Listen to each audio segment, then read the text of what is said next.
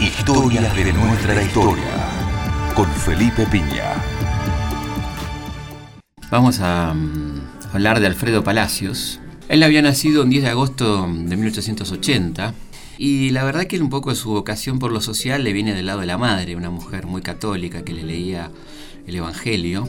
Eh, a él le impresionó mucho, por ejemplo, el Sermón de la Montaña, que admiraba mucho a Jesús como ser humano revolucionario, como lo fue. Por eso él entró a militar primeramente en los círculos católicos de obreros, del Padre Grote, esta corriente que tenía que ver con la doctrina social de la Iglesia. Hace algo increíble, ¿no? Él habla en el funeral de José Manuel Estrada.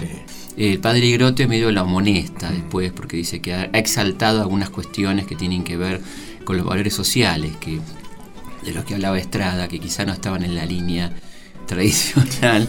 Y él se enoja un poco en ese momento. Coincide esto con su acercamiento a los primeros círculos socialistas y también con algo decisivo en su vida, que es el ingreso a la Facultad de Derecho en 1895, donde bueno, él va a tener una tesis realmente impresionante sobre la miseria en la República Argentina. Los académicos de la Facultad de Derecho recurren a un artículo 40 de la Ordenanza General Universitaria que prohibía atentar contra las instituciones. Estamos hablando de la Argentina oligárquica de principios de siglo y esto escribía Alfredo Palacios en su tesis doctoral. Sabiendo que nuestros gobiernos tienen por norma de conducta el despilfarro y que las defraudaciones y los latrocinios se cometen a diario y quedan impunes, que contesten esos suicidas morales que formando círculos han rodeado a todos los gobernantes para lucrar a la sombra de las grandes empresas. Ellos son los responsables de la ruina del país. Ellos que han hecho levantar palacios con los dineros del pueblo para habitarlos después de la catástrofe, encastillados en su asqueroso egoísmo, o que con las arcas repletas desparraman a manos llenas en el viejo continente el oro que malversaron. No les gustó mucho la, tesis de, Palacios, quien efectivamente se incorpora activamente al Partido Socialista, que había sido fundado en 1896. Palacios era un tipo pobre, era un tipo que venía a la miseria, de casas de alquiler, porque su madre queda viuda, así que era, no era una persona de, de clase media, ni mucho menos, ¿no? Bueno, y Palacios va creciendo de una manera muy importante en el Partido Socialista hasta que, por un error gravísimo de parte de la oligarquía, que es el intento durante el gobierno de Quintana, digamos, de la elección uninominal, digamos, esto de, elegir un, candidato por zona distrital. Palacios va por diputado por la Boca y es electo efectivamente en 1904 el primer diputado socialista de América algo de una dimensión continental impresionante. Decía Florencio Sánchez, eh, la boca ya tiene dientes. Y estos dientes de la boca se ven en, en, una de sus primeras intervenciones, contra algo que se había producido dos años antes, que era la sanción de la ley de residencia, esta ley de expulsión de extranjeros, que permitía la expulsión de los llamados indeseables, anarquistas, socialistas, fundamentalmente anarquistas. Y esto decía Palacios con respecto a la ley de residencia 41-44. Pero señor, si no hay una ley que castigue lo que no es un delito, si esa propaganda anarquista todavía no tiene los caracteres que la hacen punible, si todavía no ha adquirido esa forma externa a que se refiere el señor Cané, ¿cómo es posible entonces que nosotros sostengamos que se debe castigar? Estas incongruencias en que caen los hombres que harto saben de leyes vienen a poner de manifiesto, de una manera que no permite la más leve duda, lo que he dicho antes de ahora. Se ha buscado un pretexto para matar las ideas. Pero ya sabemos que no es posible detenerlas, que cuando aparecen en la forma en que se presentan las ideas nuevas, cualesquiera que ellas sean, es claro que todos los valladares, que todos los obstáculos, que todos los inconvenientes que se opongan a su paso, no han de hacer sino acrecentar la ola cuyo empuje es cada vez mayor. Claro, ahí aparece su condición de abogado, ¿no? Esto le dice al presidente Roca Alfredo Palacio, usando una figura que había sido muy fuerte, el yo acuso, de Emil Solá. Acá él le cambia un poquito la forma y le dice esto al general Roca. Yo te acuso de haber arrancado del lecho a un hombre enfermo por haber cometido el delito de creer en una sociedad más justa. Yo te acuso de haber impedido que las madres, las hijas y las esposas pudieran despedirse de sus hijos, de sus padres y de sus maridos cuando el gobierno brutal los deportaba. Yo te acuso de haber llevado la desolación a los hogares. Yo te acuso, bandido. El bandido era el presidente Julio Argentino Roca, bajo cuya presidencia se sancionó esta brutal ley de residencia. Es muy interesante, ¿no? Porque que una voz empieza a escuchar, esa voz solitaria, bravante, cuando uno escucha las grabaciones, esa voz así de casi teatral de don Alfredo Palacios en el Parlamento, ¿no? Y justamente hubo una gran matanza, ¿no? En 1904, un primero de mayo, empiezan los primeros de mayo sangrientos en Argentina, y dice Alfredo Palacios, se ha hecho una carnicería con los obreros que iban a la manifestación. Se les ha fusilado por la espalda, señor presidente. Se ha fusilado a traición a la clase proletaria que no iba a provocar a la policía, que iba a hacer afirmación de sus principios y que iba a protestar contra todas las tiranías en el orden intelectual, material y moral. Esto lo dice el 1 de mayo de 1904. Por eso se va ganando el respeto inclusive de los anarquistas, que por supuesto no, no adhirieron de ninguna manera a votarlo a él y tampoco adhieren a su pensamiento, pero lo respetan, ¿no? Comienzan a respetar a una voz este, así como se burlan en algún momento de él también, pero es un hombre que está abriendo camino, ¿no? En aquella Argentina donde no se escuchaban muchas voces, o se escuchaban en la prensa obrera, una buena manifestación, ¿no? Acá el, el hecho de que este hombre sea diputado le da una, una amplificación muy importante a este pensamiento. En 1907 consigue en esa soledad, en esa banca, que se apruebe el descanso dominical, después de un debate tremendo donde los diputados conservadores, que eran todos, menos él, digamos, de un color o de otro, pero todos conservadores, decían que no importaba el día de la semana, había que dar un franco semanal, con lo cual, teniendo en cuenta que toda la familia obrera trabajaba, los chicos a partir de los 5 o 6 años, la madre, padre, este, no coincidía nunca en su casa para compartir un día.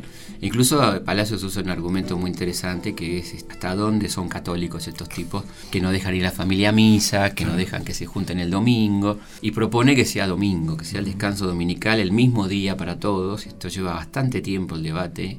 La miseria de, de estos diputados patronales se pone muy en evidencia y finalmente se sanciona la ley de descanso dominical y también la ley del banco para el empleado de comercio, ¿no? que era que el, empleado de comercio tuviera un banquito para sentarse algún momento en aquellas jornadas de 12 horas de trabajo aproximadamente. ¿no? Y es interesante lo que dice un diputado de estos conservadores, nada menos que Belisario Roldán. Esto decía de la gente que acompañaba al diputado Palacios. Creo que esa turba que a diario acompaña al señor diputado hasta las puertas de esta casa turba que suele honrarnos con sus silbidos y que para algunos constituye la expresión misma de la soberanía popular, no es otra cosa que la prolongación del despotismo sectario. Creo que mi país se debe seguir desarrollando sin que banderas rojas, que serán siempre trapos intrusos en su seno, turben la augusta majestad de su marcha. El trapo rojo ya ya amenazaba, el trapo rojo estaba por ahí.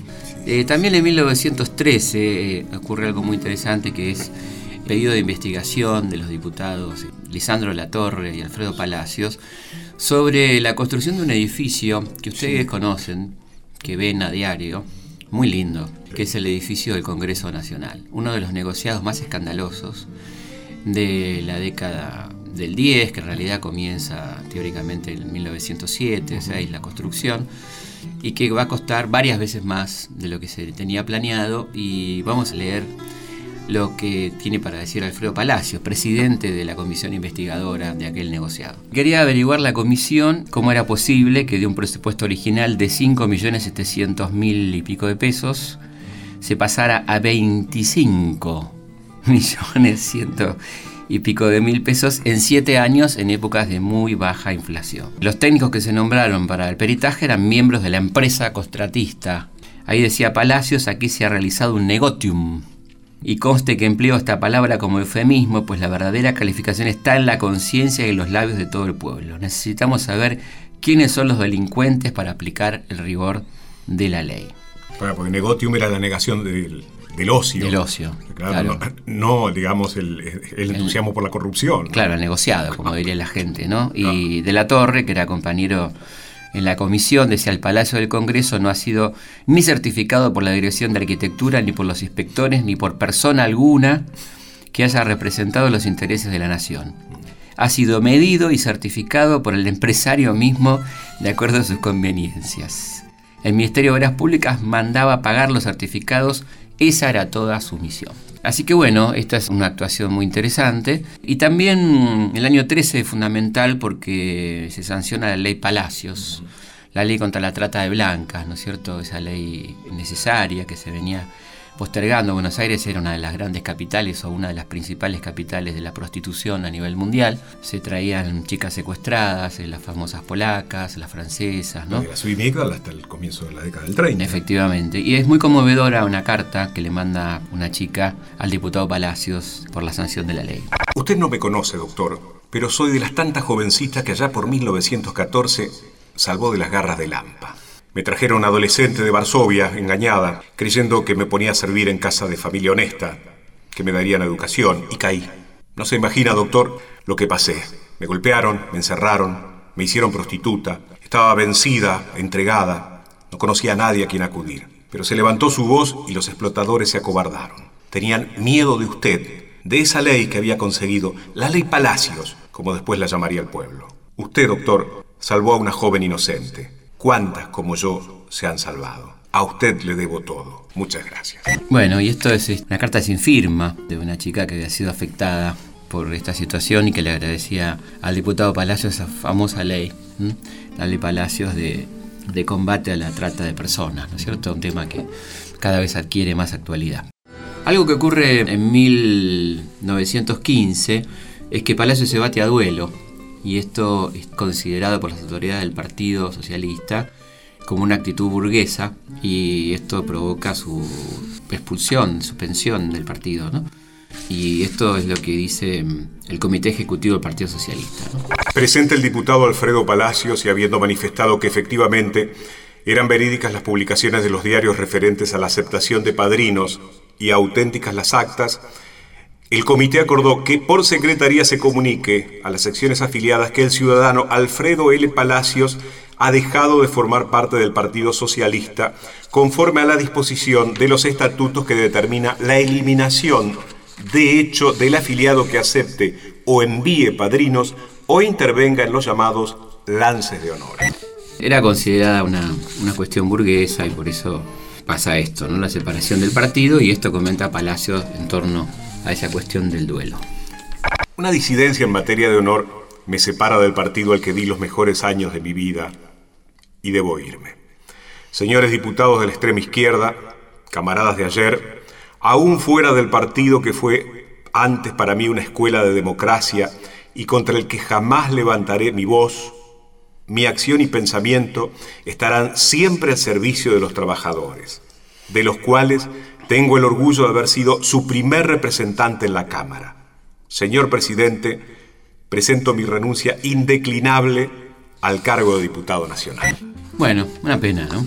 A partir de ese momento, Palacio se dedica fuertemente a la actividad universitaria, particularmente a la Universidad de La Plata, y participa muy fuertemente de la reforma universitaria, ¿no? Va a ser un hombre muy activo allá por los años de 1918, cuando se produce la reforma, un movimiento de alcance continental, que transforma la Universidad Argentina en autónoma, con libertad de cátedra, con el cogobierno, ¿no? Y ahí tiene muchísimo que ver don Alfredo Palacios, que hace unas críticas muy interesantes de algunos programas de estudio de la Universidad de Córdoba, que es donde comienza el epicentro justamente de todo esto, cuando inclusive demuestra que había en las cátedras de derecho un ítem que era conducta para con los siervos se enseñaba todavía en 1918 con los siervos con S, estamos hablando de los sirvientes, todavía se enseñaban estas cosas, ¿no? Después hace una recorrida muy interesante por América Latina, recorre México, bueno, eh, América Central y protesta fuertemente por la intervención de Estados Unidos en Nicaragua. Incluso este, le pide al, al presidente, primero Alviar y después Irigoyen, que se opongan al intervencionismo norteamericano en la región, lo que se llamaba el panamericanismo, ¿no? que era la forma en la que se disfrazaba Estados Unidos para intervenir en nuestro continente, cosa que usó durante muchísimos años. Y hay una, una cuestión muy interesante que es la actitud de Palacio frente al golpe de 1930, ¿no? O sea, era un notable opositor a Irigoyen desde la izquierda. El Partido Socialista había obtenido una cantidad muy importante de bancas en las elecciones del 30, ¿no? Y frente al entusiasmo de los universitarios, el sector estudiantil universitario con el golpe, que creen que es la solución, Alfredo Palacios les dice lo siguiente, en un, en un discurso prácticamente a pocos días de producirse el golpe militar de Uriburu. Es en efecto un gobierno inepto el de nuestro país. Pero la juventud debe fiscalizar celosamente a la oposición, que no siempre es digna y detrás de la cual se agazapa el ejército. La juventud no podrá honrosamente llamarse así si permitiera, sin que la masacren, que gobernara el país una dictadura militar.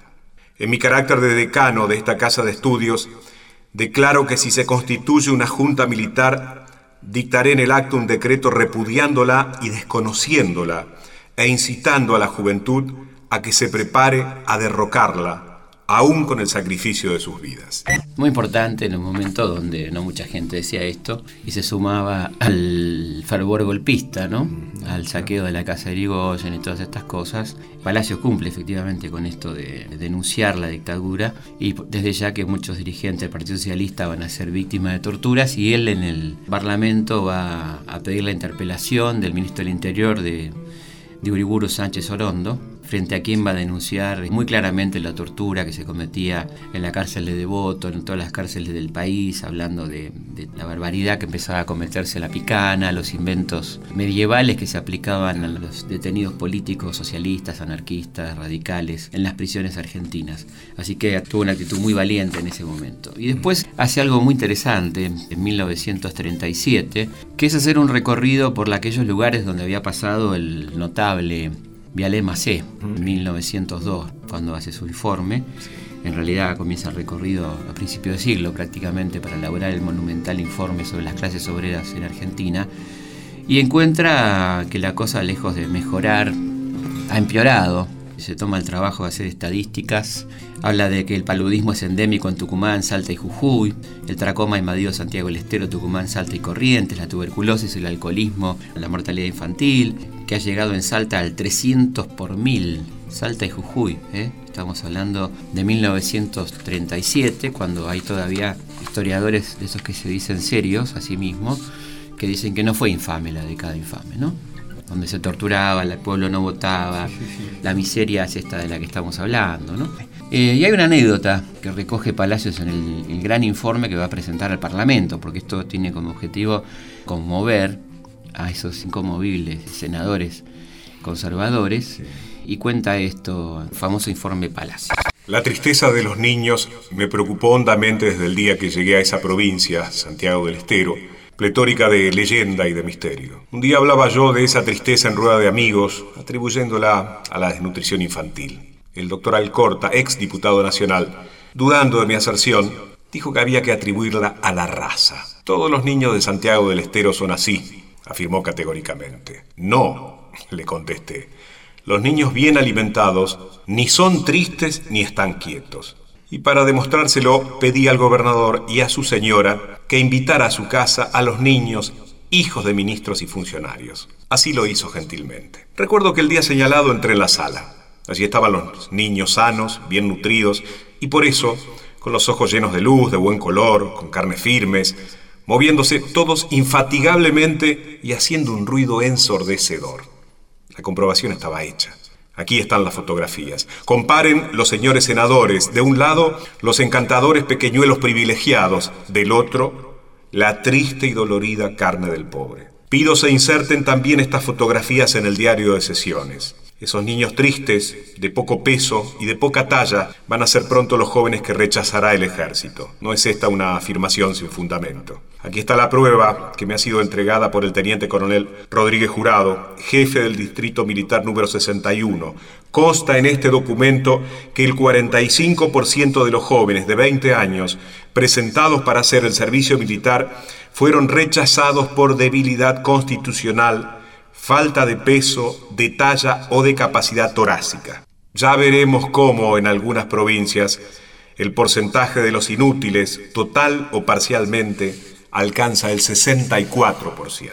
Bueno, habría que tener, ¿no? Para decir esto en una Cámara de Senadores donde habían intentado hacía poco tiempo asesinar a Lisandro La Torre y habían matado a Enzo Bordaveria.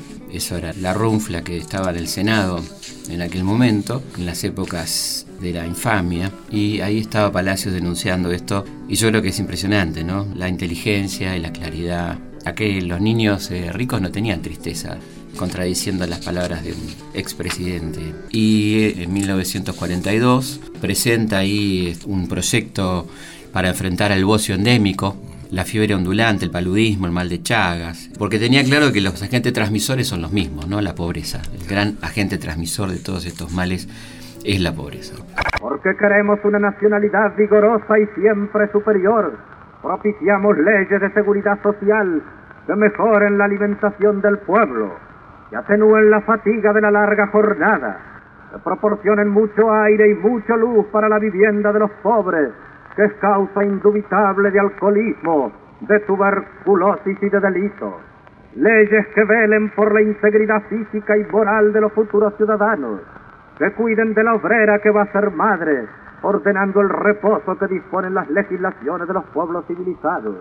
Leyes que establezcan salas cunas para los niños pobres, porque es un deber de la sociedad hacer que las madres obreras amamanten a sus hijos ya que la lactancia natural no debe ser reemplazada.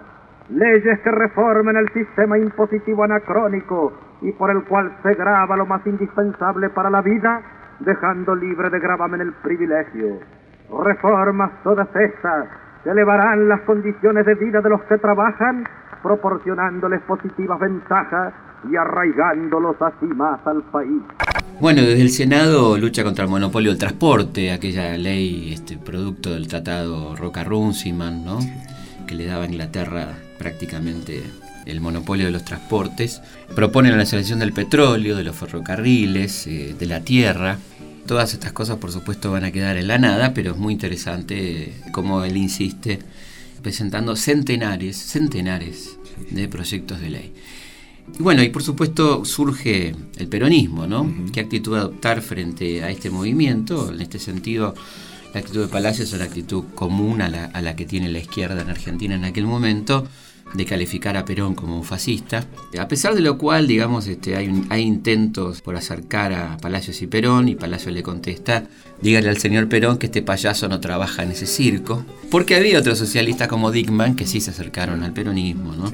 Tenía respeto por Evita, él se enojaba cuando la atacaban por su origen, va a ir preso después del intento fallido del golpe de Menéndez y se va a exiliar en Uruguay. Y finalmente la Libertadora lo va a nombrar embajador en la República Oriental del Uruguay, donde va a hacer algunas cosas interesantes, ¿no? como por ejemplo negarse a poner la bandera media asta cuando muere el canalla de Somoza, Anastasio Somoza, el padre de Tachito, el último de la dinastía, a quien van a terminar derrocando los sandinistas. ¿no?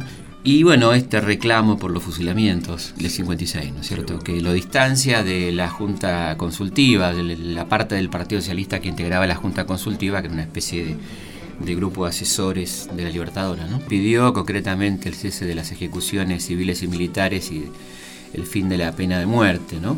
Creo que es interesante esta cuestión y además él va a defender a los presos políticos peronistas. Esto va a ser notable en 1961, por ejemplo, en pleno gobierno de Frondizi, cuando a punta de pistola, pues tenía estas cosas ¿no? de, mosquetero, secuestra una picana en la comisaría de San Martín para presentarla en el Senado, porque recordemos que fue electo en febrero del 61 senador nacional. Un poco al calor de la Revolución Cubana, ¿no? Porque él apoya decididamente la Revolución Cubana y esta elección de Palacios tiene mucho de eso y también obtiene votos peronistas. Desde esta banca del Senado va a presentar 15 proyectos de ley sobre amnistía, en defensa de los presos políticos y gremiales. Va a pedir el fin del estado de sitio, la intervención de varias provincias y la creación de un seguro de maternidad. Después, bueno, se enfrenta eh, al ejército en aquel intento golpista de azules y colorados, diciendo que los dos son golpistas y que no hay ninguna diferencia entre ellos, cosa que la historia le va a terminar dando la razón. Desconoce el gobierno de Guido, ¿no? Ese gobierno metido a la fuerza ahí después del derrocamiento de Frondizi. Doctor Palacios, ¿habrá elecciones? Es posible, pero no probable. La situación del país es gravísima y el pueblo no tiene fe en los hombres que creen gobernar el país. Existe la seguridad de que si se realiza el acto electoral, el Poder Ejecutivo, con facultades legislativas que él mismo se ha otorgado, anularía las elecciones si triunfaran sus adversarios. ¿Cree usted en las proscripciones? Es claro que creo. Ya se han decretado para vergüenza nuestra. Pero creo también que toda proscripción conduce al caos y que las proscripciones en contra de los elementales principios republicanos crean el odio entre los argentinos. Y en abril del 63, la regulación legislativa y las elecciones presidenciales que van a llevar a Iria a la presidencia, él es electo diputado por el Partido Socialista Argentino, que era la división histórica del Partido Socialista Democrático y el Partido Socialista Argentino, este, del cual era el principal dirigente don Alfredo Palacio. ¿no? Ahí va a tener una actitud muy importante de defensa de la no intervención de los Estados Unidos. Le pide al presidente Ilia que en la OEA intervenga para que cesen las sanciones contra Cuba. Y va a presentar en ese periodo 82 iniciativas parlamentarias. Y la última ingresa en el 1 de diciembre del 64, que pedía la declaración de interés nacional por las investigaciones de causas de mortalidad infantil y la creación del Instituto Nacional de Investigaciones Pediátricas. El tema de la infancia es un tema muy poco tratado y muy poco tomado por muchos legisladores y en este sentido Palacio fue un pionero en la materia. ¿no? Y bueno, y él tenía un problema de cáncer de próstata y un 20 de abril del 65 muere trabajando nunca paró de trabajar, ¿no? Inclusive cuando estuvo detenido durante el peronismo hacía algo muy gracioso que era atender a la gente en la comisaría, ¿no? Y este, uno de los últimos textos que se conocen de Palacios es este, ¿no? Manos a la obra, señores diputados. Construyamos el derecho nuevo con entusiasmo. Dejemos a un lado ese optimismo enervante, generador seguro del estancamiento e hijo ilegítimo de la ignorancia.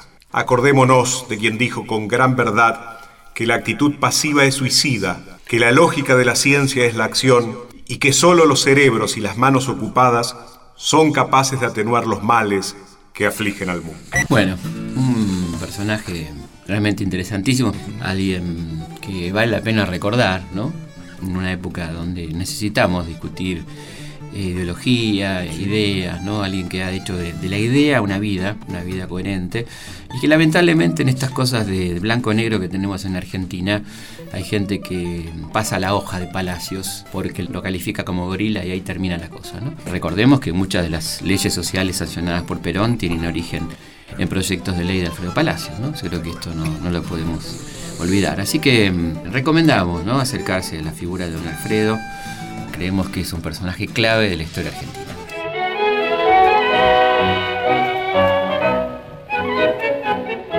Declara la huelga, hay hambre en las casas, es mucho el trabajo y poco el jornal. Y en ese entrevero de lucha sangrienta se venga de un hombre la ley patronal. Los viejos no saben que lo condenaron pues miente piadosa su pobre mujer. Quizás un milagro le lleve el indulto y vuelva a su casa la dicha de ayer. Mientras tanto, al pie de la Santa Cruz,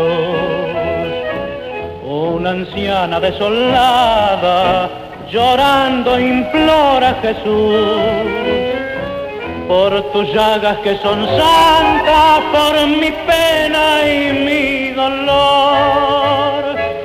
Ten piedad de nuestro Hijo, protégelo Señor, y el anciano que no sabe ya rezar, con acento tembloroso, también protesta la par. Que mal te hicimos nosotros para darnos tanto dolor. Y a su vez dice la anciana, protégelo, Señor. Los pies engrillados cruzó la planchada, la esposa lo mira quisiera gritar. Y el pibe inocente que lleva en los brazos le dice llorando, yo quiero a papá. largaron amarras y el último cabo vibró al desprenderse en todo su ser. Se pierde de vista la nave maldita y cae desmayada la pobre mujer. Mientras tanto, al pie de la Santa Cruz, una anciana desolada, llorando implora a Jesús, que mal te hicimos nosotros para darnos tanto dolor. Y a su vez dice la anciana, protégelo, Señor.